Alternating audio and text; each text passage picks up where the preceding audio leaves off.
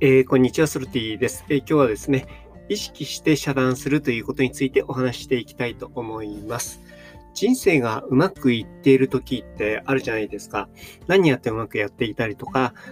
結果としてなんか自分が目標としているものを達成したりとか、まあ、そういった時ってすごい嬉しいと思うんですよね。なんですけれども、そういう人生がうまくいっている時ほどきちんと内観する時間を取るっていうことが非常に大事かなというふうに思っております。これはですね、自分が学んでいる、え古来からの教えから言うとですね、まあ、種を植えるっていうね、えことをよく言ってると思うんですけれども、いいことをすればいいことが、え現実として起きる。悪いことをすれば、え悪いことが、え現実として自分の方に向かってくる因果応報っていう考えですね。まあ、それに、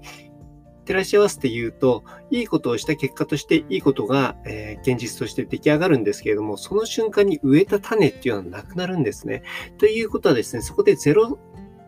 スタートになるという形になるんです。リセットになるっていう形なので、またその次のですね、新しい種っていうのを植えていかなきゃいけないっていうところなんですね。これそしたらずっと大変じゃないかっていう話にもなると思うんですけれども、そうなんです。人生っていうのはずっと大変なんです。ずっと大変っていうか、その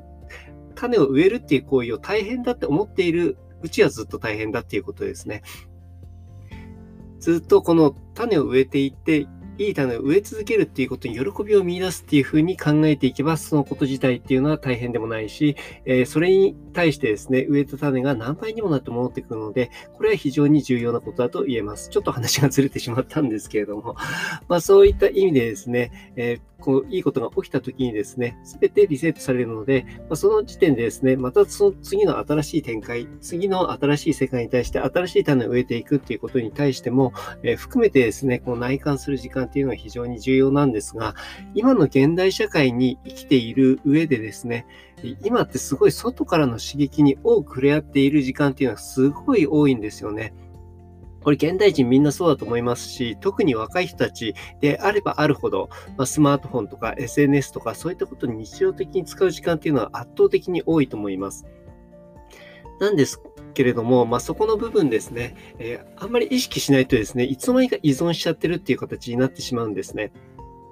なので、この部分っていうのは意識して遮断するっていうことが非常に重要かなというふうに思ってます。時間を決めてですね、このスマートフォンとか SNS とか、そういったものから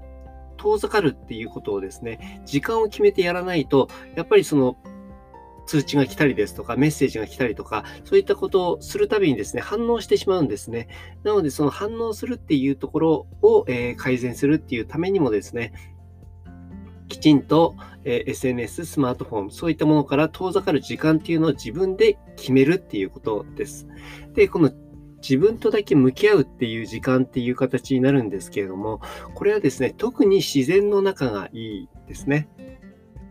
これやっぱり普段の生活の中でやろうと思うと、どうしてもその今までの日常に引っ張られてしまうので、例えば家の中でいつもスマートフォンをこの場所で使っているとかね、ソファーでゴロッと転がりながらやっているとかっていうと、その時の自分にこう引っ張られてしまうので、そういった環境からできるだけね、遠ざかるっていうことが必要なんですね。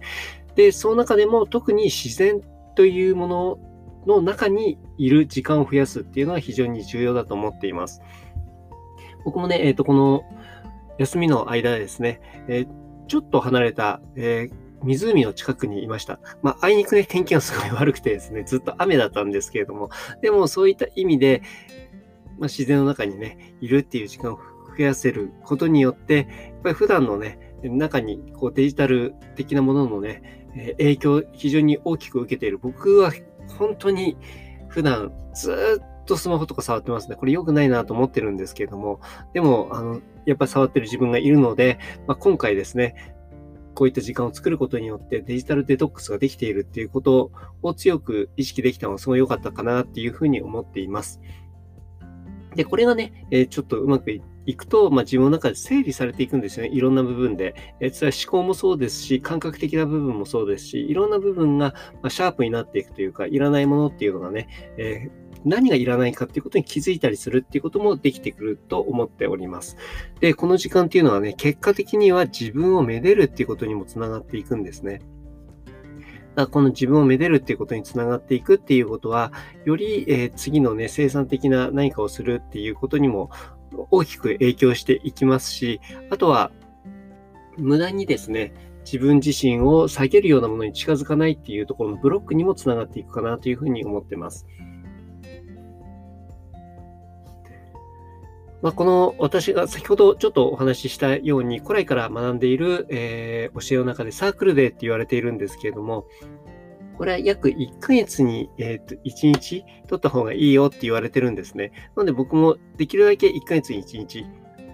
取るようにっていうふうに思ってるんですけれども、なかなか難しい時もあるんですね。僕自身もちょっと難しいなと思って今月はできなかったとかあるんですが、まあ、それでも2ヶ月に1回とか、まあ、それをね、えー無理してでも取ろうというふうに、まあ、スケジュールの中にね、組み込むっていうのが一番いいかなっていうふうに思ってます。で、やっぱり仕事が忙しいとかね、育児が忙しいとかいろいろあると思うんですね。で、遠くまで行きづらいとか、あとはまあ今はまあ世の中的にも遠くまで行きづらいっていう時期でもあるかと思うので、そういった場合はね、近所のね、本当に自然の多い公園とか見つけるっていうのもいいのかなと思ってます。僕もね、毎朝ジョギングしたり瞑想してる公園っていうのは割と自然の多い公園で、まあ、そういったところをですね、うまく利用してやっていくっていうところはいいかなというふうに思ってます。ということで今日の話ですね、意識して自然に触れて、そして、えー、いろんなね、インターネットかとかね、人間関係っていうそういったものから遮断して、そして、えー、自分につながっていく時間っていうのを作りましょうということについてお話しさせていただきました。これでね、えー、自分でやってみて、えー自分とつながるっていう感覚、どういう感覚なのかなとか、えー、他のものを遮断するとどういう感覚が戻ってくるのかなとか、もしあったらですね、コメントとかいただけると嬉しいです。あと他にもですね、SNS とかを、えやっておりますので、えー、備考欄に書いてますので、そちらの方からぜひ、え、見ていただけると嬉しいです。ソルティでした。